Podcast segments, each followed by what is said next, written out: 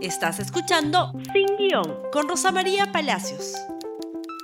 Hoy va el presidente del Consejo de Ministros al Congreso. Lo hará de forma presencial, pero no estarán presentes los 130 congresistas, sino solo algunos de ellos. ¿Es en realidad obligatorio que vaya el presidente del Consejo de Ministros al Congreso hoy?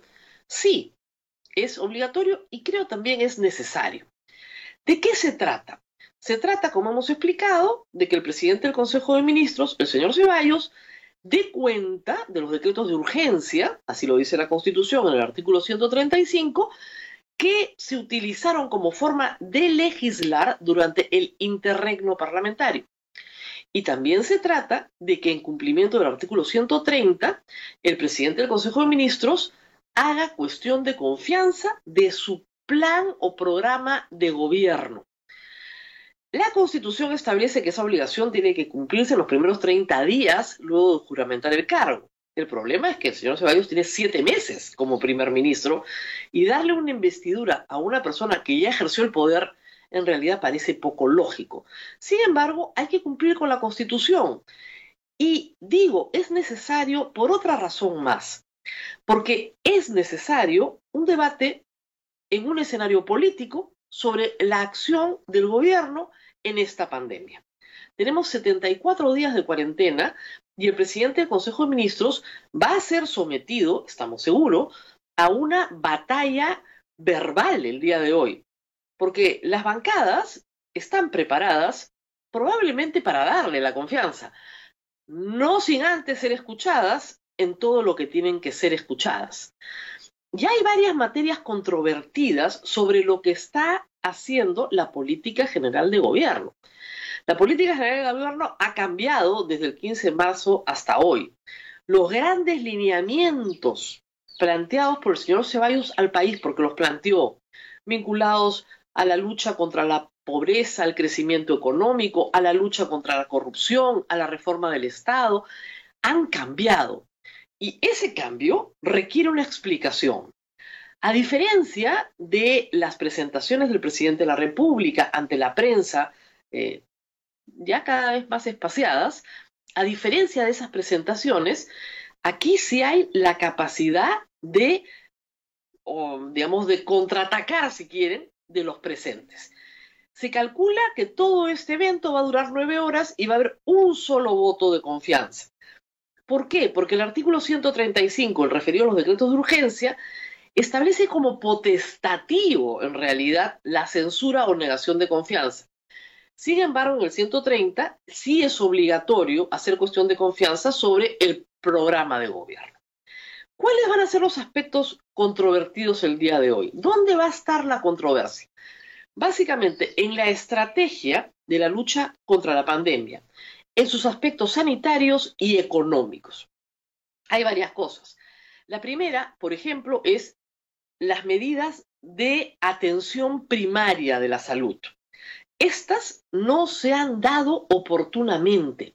Se ha concentrado la estrategia en grandes hospitales, se ha, desatendido la atención primaria y recién esta semana se plantea hacer un despliegue en el primer nivel de atención cuando se solicitó esto desde el principio. La falta de protección y equipamiento a los médicos que ha causado muertes. La falta de protección y equipamiento a la policía con severas sospechas de corrupción. Eso va a estar sobre la mesa hoy de todas maneras. Por supuesto, la falta de equipamiento en cosas centrales como oxígeno, provisión de oxígeno, provisión de medicamentos, recién la semana pasada, el Ministerio de Economía y Finanzas ha destinado una partida de 200 millones de soles para provisión de medicamentos o reactivos y tomógrafos en hospitales del Estado. Obviamente también va a haber una discusión álgida, supongo, y espero, sobre políticas adoptadas en la contención, como los toques de queda, la reducción de horarios de atención al público, concentrándolo en pocas horas del día en mercados, bancos, farmacias, y también, por supuesto, las medidas económicas de contención o paliativas a la emergencia sanitaria. Los bonos, que no son universales, una bandera de izquierda que va a ser traída, Y por supuesto, medidas de populismo económico estamos seguros todas las bancadas van a eh, exhibir como contramedidas a lo que hace el gobierno. Eh, perdonar las deudas, perdonar los intereses, no pagar los servicios públicos y otras de otra naturaleza en más de 100 proyectos de ley que hay sobre esas materias en el Congreso de la República. Es decir, la recesión como oportunidad de populismo económico que lo vamos a ver también hoy. Este era un escenario que el señor Ceballos quería evitar. Nos dijo, ¿no es cierto?, hace una semana en una conferencia de prensa que él ya había expuesto la política general de gobierno del país y que no tenía por qué ir al Congreso y solo tenía que hablar de los decretos de urgencia. No es verdad. Y es bueno que vaya, porque aun cuando el debate sea muy pobre en el Congreso, que lo va a ser, tiene que haber un espacio de confrontación de ideas. Los periodistas ni siquiera podemos contrapreguntar, repreguntar, después de que muchas veces ni siquiera se contesta la pregunta que se está haciendo. La estrategia tiene problemas. No nos alegramos de que tenga problemas, por el contrario. Pero ayer hemos tenido el número más alto de muertos en el Perú y estamos seguros que no va a ser el peor día. La doctora Massetti lo ha anunciado con mucha honestidad intelectual y ha dicho que lo que se viene es peor. Un estudio de la Universidad de Washington sitúa para agosto el número de fallecidos por esta enfermedad en el Perú en aproximadamente 20.000 muertos, aunque las cifras del Ministerio de Salud son distintas. El presidente ha anunciado un estudio de prevalencia de la enfermedad que va a ser muy importante. Y también se puede anunciar cambios drásticos en la forma en la que se está enfrentando la enfermedad en los hospitales del país. No solo en cuanto, a, en cuanto a, infraestructura, sino en cuanto a atención en los estadios iniciales de la enfermedad. Todo esto se puede hablar, se puede discutir, se debe discutir. Y también se debe discutir ¿Qué hacemos con la recesión? En este momento, el Ministerio de Trabajo y el Ministerio de la Producción son dos grandes obstáculos para que la economía regrese al lugar en el que está. Otras atingencias también son importantes. Por ejemplo, SUNAT está siendo requerida muy sistemáticamente por pequeños empresarios que quieren que se les devuelva detracciones que son su dinero y que podían inyectarles liquidez para dos o tres meses. Hay demandas claras, hay necesidad de cambiar de rumbo, pero queremos escuchar al primer ministro y queremos escuchar el debate en el Parlamento y ver qué otras ideas se proponen.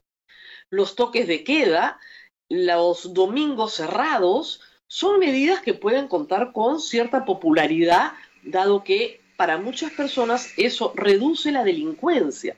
Sin embargo, no es la delincuencia la razón por la cual se declaran estos, estas prohibiciones. También es cierto que muchas personas son enemigas de los automóviles, pero los automóviles existían antes de la pandemia. Y los atropellos también. El hecho de que regresen los automóviles no quiere decir que se esté descuidando la pandemia. Vamos a ver si el debate hoy en el Congreso se centra en la pandemia y se centra en la recesión económica y cómo salir de ella. Y no se centra en banalidades, porque francamente Richard Swing como único tema de discusión, espero que no sea el tema eje de la conversación parlamentaria. Muchos de ustedes, como yo, nos hemos enterado de la existencia de este caballero a raíz de una contratación muy mala, de muy mala calidad, hecha por el Ministerio de Cultura, una contratación banal que en realidad se ha anulado, pero que correspondía a otras contrataciones que en el pasado había tenido este personaje y que entendemos, obviamente, causa también mucha sorpresa y cierta indignación que se gaste un dinero escaso en un asunto tan deleznable como unas charlas de motivación de un cantante de swing podrían gastarse mucho mejor el dinero. Pero no olvidemos que también tenemos denuncias de mal uso de recursos públicos en el sector salud y en el sector interior, que son tan atendibles como este. Por lo tanto, que el eje del debate no sean banalidades. Ayer me escribían diciendo que era delito contratar a Richard Swing. No es delito, es estúpido, pero no es delito. Y, sin embargo, se centre en asuntos importantes sobre tratamiento, sobre equipamiento, sobre llegar a los todos los peruanos con bonos que se necesitan con urgencia cambiar de estrategia social y campañas, por supuesto, educativas masivas sobre las medidas para poder salir de casa con seguridad, en la medida en que esto sea seguro. Esperemos un debate alturado y mañana comentaremos los resultados. Y esperemos, por supuesto, que no se censure al primer ministro, porque se necesita un gabinete y en este momento el presidente de la República, la verdad, la verdad, no tiene muchas más figuritas a las cuales recurrir y necesitamos salir de esta crisis para luego pensar en algún cambio. Muy bien, el señor Vicente Ceballos al Congreso y nosotros atentos a lo que se discuta hoy, rogando para que no se centre en banalidades ni en el populismo económico, de repente me equivoco, pero rogando para que sea así. Gracias por escuchar Sin Guión con Rosa María Palacios. Suscríbete para que disfrutes más contenidos.